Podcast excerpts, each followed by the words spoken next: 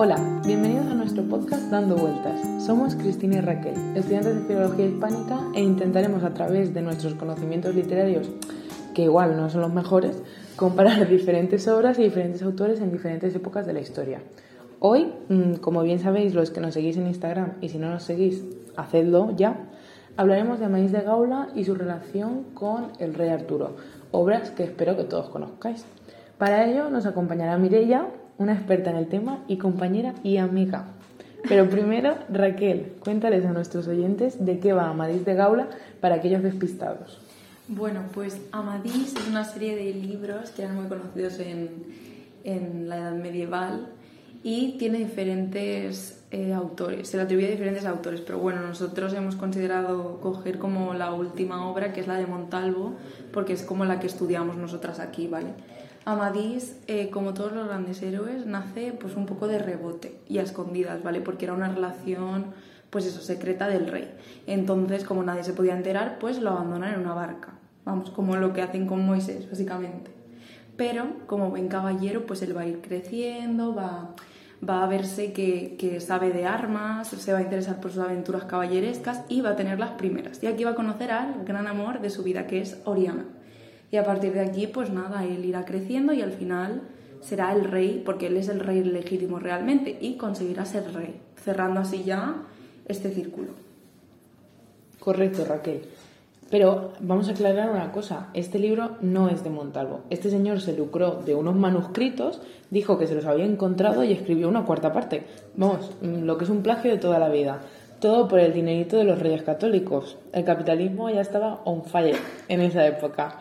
Pero bueno, ¿qué tiene que ver el rey Arturo con Amadís de Gaula, caballero español? A ver, hay que recordar que eh, todo lo que tiene que ver con la materia caballeresca en España viene a través de la materia de Gran Bretaña, que es pues el rey Arturo, los caballeros de la mesa redonda y todo eso. Y los valores que tiene el rey Arturo son los mismos que nosotros vamos a ver en Amadís. Exacto, los dos se mueven por el honor y la valentía todo el rato, porque se tienen que enfrentar a aventuras. Aparte de la guerra, las aventuras, encontramos en ambos libros elementos mágicos. Todos conocéis a Merlín, ¿no? Pero el profesor de filosofía no, el mago, el mago. Sí, sí, ese. Pues Alcadaus es el Merlí español. Claro, esto hacía que el caballero fuera más importante todavía. No es lo mismo defenderse de un Mindundi que de un mago. De hecho, los dos tienen que pasar por pruebas que tienen que ver con, con la magia. Amadís, bueno, vamos a recordar que pasa por el arco de los fieles amadores. Bueno, en Lloriana, y por eso se convierten en reyes de la ínsula, que es lo mismo que pasa con Arturo y la espada de Excalibur. Eso lo sabéis. Sí, es la historia de la espada clavada en la piedra que solo puede sacarla el rey legítimo.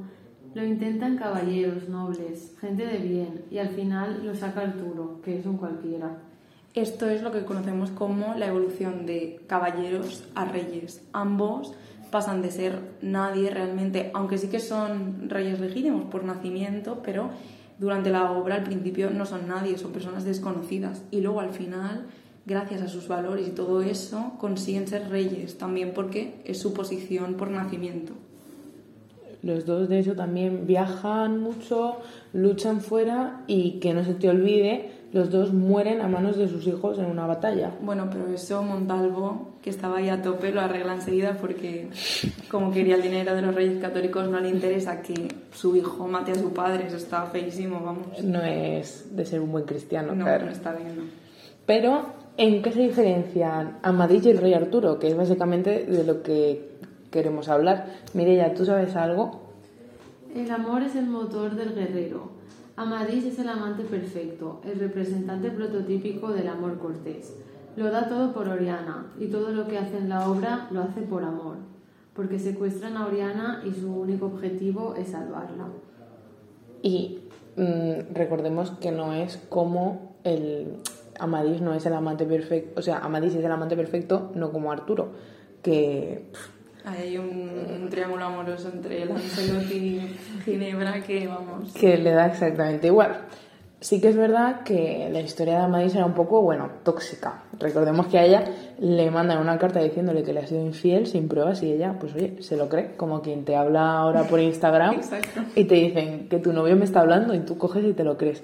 Y él se va al monte a llorar hace un poco el papel, se cambia, se cambia incluso el nombre. Deja el cuento un poquito, Amadís. Y además, esto también es importante, un poco de salseo. Amadís y Oriana se acuestan antes de, de casarse, que esto en la época no estaba bien. Pero esto Montalvo, que siempre está aquí muy presente, lo vuelve a arreglar. Entonces dice que bueno que se habían casado antes, así en secreto y tal, para que no estuviese mal visto, evidentemente, porque para la época esto no era la isla de las tentaciones, o sea, estaba mal visto, ¿vale? En fin, como vemos, esa sería la diferencia más notoria entre el rey Arturo y Amadís. En esta época Amadís tuvo muchísimo éxito, pero vamos, ahora tú le preguntas mm, a tu madre quién es Amadís de Gaula y no sabe quién es. Tampoco lo, sabíamos nosotras, o sea que... O sea que y somos estudiantes de filología. Sin embargo, la evolución del héroe, la evolución de alguien que no es nadie y se convierte en alguien importante, como le pasa a Madis, lo vemos en todas las películas, en todos los libros de la actualidad. Vamos, al día, día a día está una persona haciendo una historia de alguien que es un mindundi y acaba siendo lo más. Por ejemplo, en Harry Potter. Como vemos, la literatura al final está basada en pilares muy importantes, ¿no? que vienen de la tradición. No hay nada nuevo, no, nadie descubre nada realmente. Y pues parte de esta tradición tan importante es la literatura caballeresca, que aunque ahora a lo mejor a simple vista no tiene interés, lo recordamos que es que hay películas, hay videojuegos, hay series, o sea, llenas de caballeros y de dragones y de gente que se pelea, o sea, con una armadura, vamos. Y sin ir más lejos, Juego de Tronos. Por ejemplo. ¿Quién nos ha visto Juego de Tronos a día de hoy? Y si no, pues míratela también. Encontramos magia, amor, caballeros. Mm, aunque al final de la serie no es tan bueno como el de Amadís, la verdad deja que desear. La verdad es que es bastante malo. También. Pero bueno, sí, claro, siempre está bien. Siempre está bien. Pues nada, estaría. Esto era todo lo que teníamos que decir. Lo hemos intentado hacer así un poco más ameno. Que la verdad es que si nos ponemos a hablar técnicamente nos aburrimos hasta nosotras y eso tampoco, tampoco, está bien. tampoco es lo que queremos. Eh, Mireya, muchas gracias por venir. Y nosotras os esperamos con otro invitado, invitada. Quien se quiera apuntar puede participar, nos haríais un favor también. Dejadnos un MD. y nada, nos vemos en el siguiente capítulo.